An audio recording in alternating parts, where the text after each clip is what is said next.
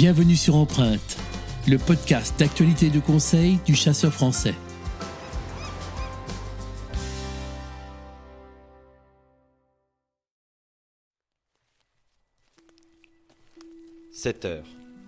Au carrefour des grands feuillards, la forêt de Fontainebleau est encore drapée dans la pénombre d'une nuit d'automne. Dans quelques heures, des échos millénaires résonneront dans la futaie. Ces échos, ce sont ceux d'une chasse à cour. Depuis le temps des grands seigneurs de jadis, la vénerie n'a que peu évolué, préservée dans un écrin de coutume. Juchés sur leur monture, les veneurs mènent une meute de chiens sur les voies d'un cerf, dont la ruse et l'endurance détermineront l'issue de la chasse. Mais avant de sortir les trompes et les chevaux, et de courir le cerf par monts et par vaux, il faut repérer les animaux. Dans l'obscurité du carrefour, une douzaine de silhouettes se dessinent. Bientôt, on les voit s'élancer à pied sur les chemins, en quête de traces et d'autres indices révélateurs de la présence du gibier tant convoité. On dit qu'ils font le bois.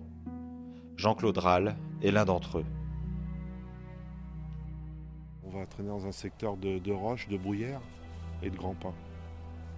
voilà, j'aimerais bien qu'on ait la chance de voir un animal.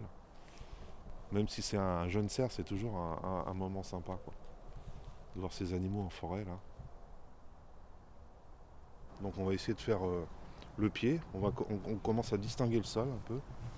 Donc on va avancer, on va regarder ce qu'on peut lire et peut-être voir un animal.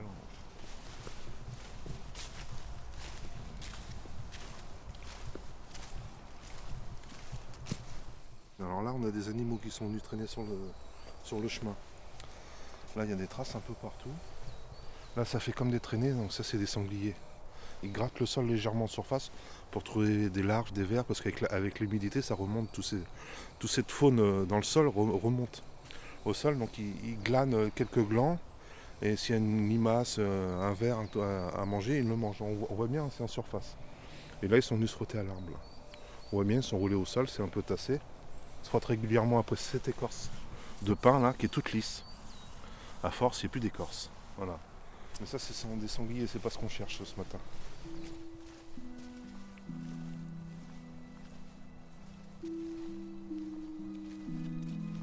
Là, on voit le talon, l'arrondi, là. C'est une partie un peu spongieuse du, sabot. Et le sabot qui finit un peu en pointe. Apparemment, là, euh, il n'y aurait qu'un seul animal. Donc, ça serait une biche qui monte là.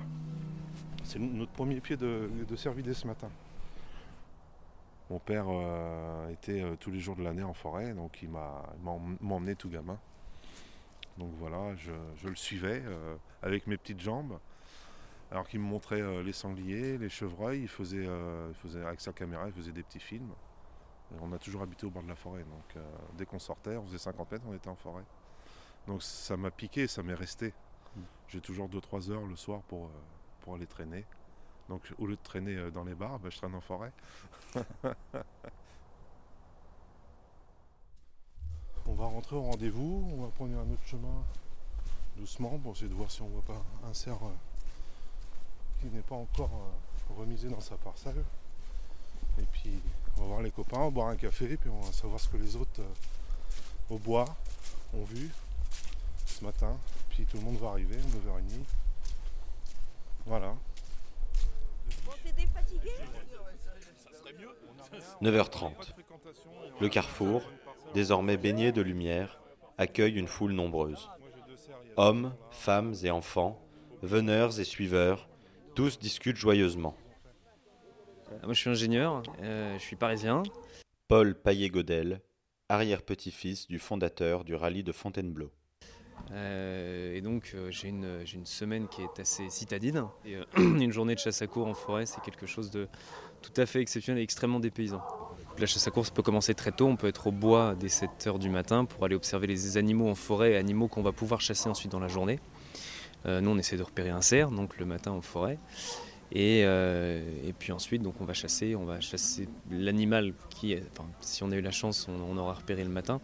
Et euh, ça peut durer toute la journée, ça peut durer jusqu'à la nuit. Euh, ça, va dépendre un petit peu de la, configuration de la chasse. Les meilleurs souvenirs sont en général les chasses qui ont été les plus longues, peut-être les plus laborieuses, qui se sont faites dans le froid, sous la pluie. On a peut-être terminé à la nuit, euh, on n'était plus que trois et puis on a fini par prendre notre serre. Euh, euh, en tout cas, c'est à chaque fois une aventure. Chaque samedi, c'est une aventure. On part, on ne sait pas quelle heure on va rentrer. On ne sait pas où le cerf ou l'animal de chasse va nous emmener. On va être en quête d'un animal et puis on, va, avoir des surprises toute la journée. On peut être extrêmement surpris, même si ça fait 30 ans qu'on chasse, même si on connaît par cœur le territoire, même si on connaît par cœur la manière de chasser. Et c'est, ce côté complètement imprévisible qui, en tout cas, moi, me plaît énormément. On devise sur les chasses passées et sur celles à venir. Deuxième traque, ils ont après, le été soir, Rocher de la ouais, Combe. le soir, ils ont fait le carrefour du Rocher de Milly et tout ça. Et le soir, ils ont fait tout jusqu'au carrefour Raymond. De la route de Milly jusqu'au carrefour Raymond. Faire Joinville, les aiguises. Là, toute la platière. là.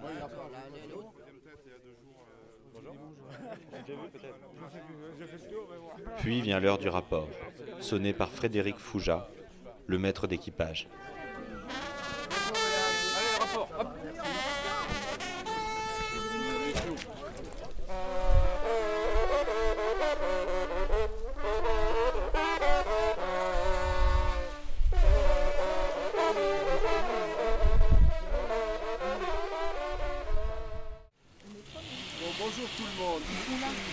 Nous allons aller à la Bigaude. Euh, on, va, on va faire un, un grand mouvement tournant. On va mettez-vous en place. Bonne journée à tout le monde et à cheval.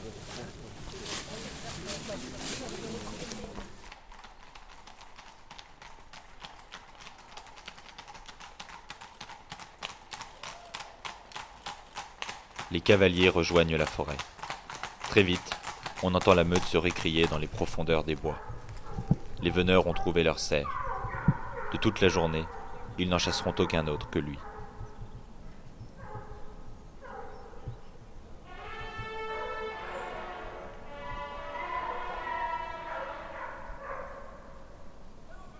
La forêt devient le théâtre d'un affrontement à distance, dans lequel le cerf déploie toute sa ruse pour semer la meute.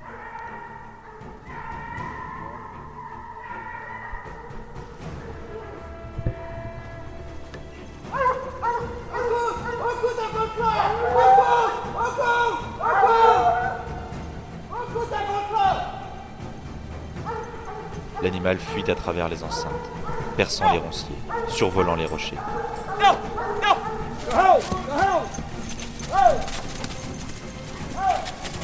À plusieurs reprises, il mène la meute vers d'autres cerfs, espérant la détourner de sa voie.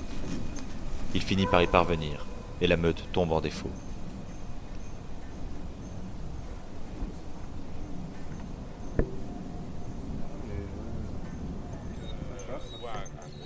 Avec un plus petit cerf, mais pour être le nôtre. Ça se dérape dans le quartier là. Et j'arrive pas à retrouver la voie. Le gros cerf il file comme ça. Le gros cerf, il passe là. Voilà, comme le ça. gros cerf il passe là, mais on sait pas exactement sur entre les mérillons et ici, on sait pas où il se dérape exactement. Ouais, voilà, mais là, là il n'y a qu'un cerf. Donc, Il n'y a qu'un seul cerf qui passe. Oh Oh Oh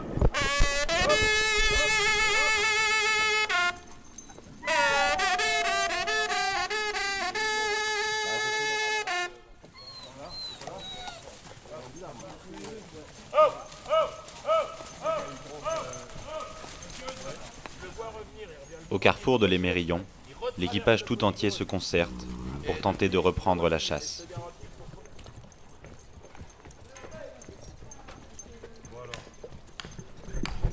Vainement, les veneurs tentent de démêler les ruses de l'animal de chasse pour retrouver sa voie.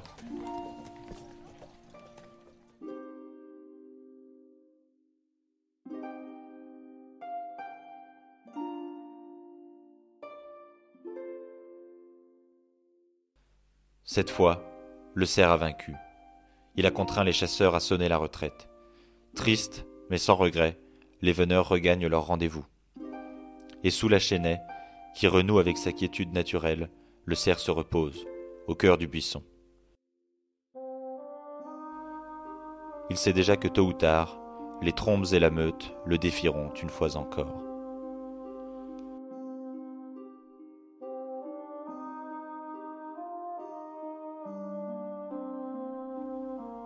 À cœur et à cri, chasse à cour du cerf en forêt de Fontainebleau, un reportage d'Antoine Berger.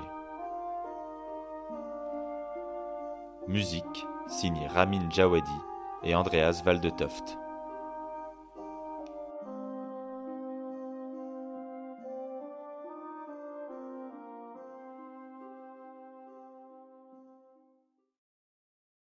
Merci d'avoir écouté Empreinte, le podcast de la rédaction du Chasseur français.